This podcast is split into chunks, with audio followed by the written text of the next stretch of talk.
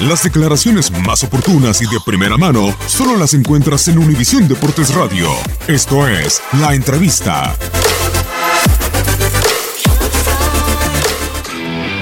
Más allá de los tres puntos, la forma, quizás eh, ese 1-0 no hubiese metido atrás y, y defenderlo, ¿no?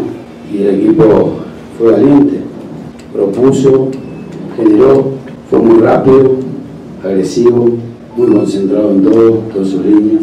Y elogios. Cuando suceden las cosas, creo que las palabras están de más.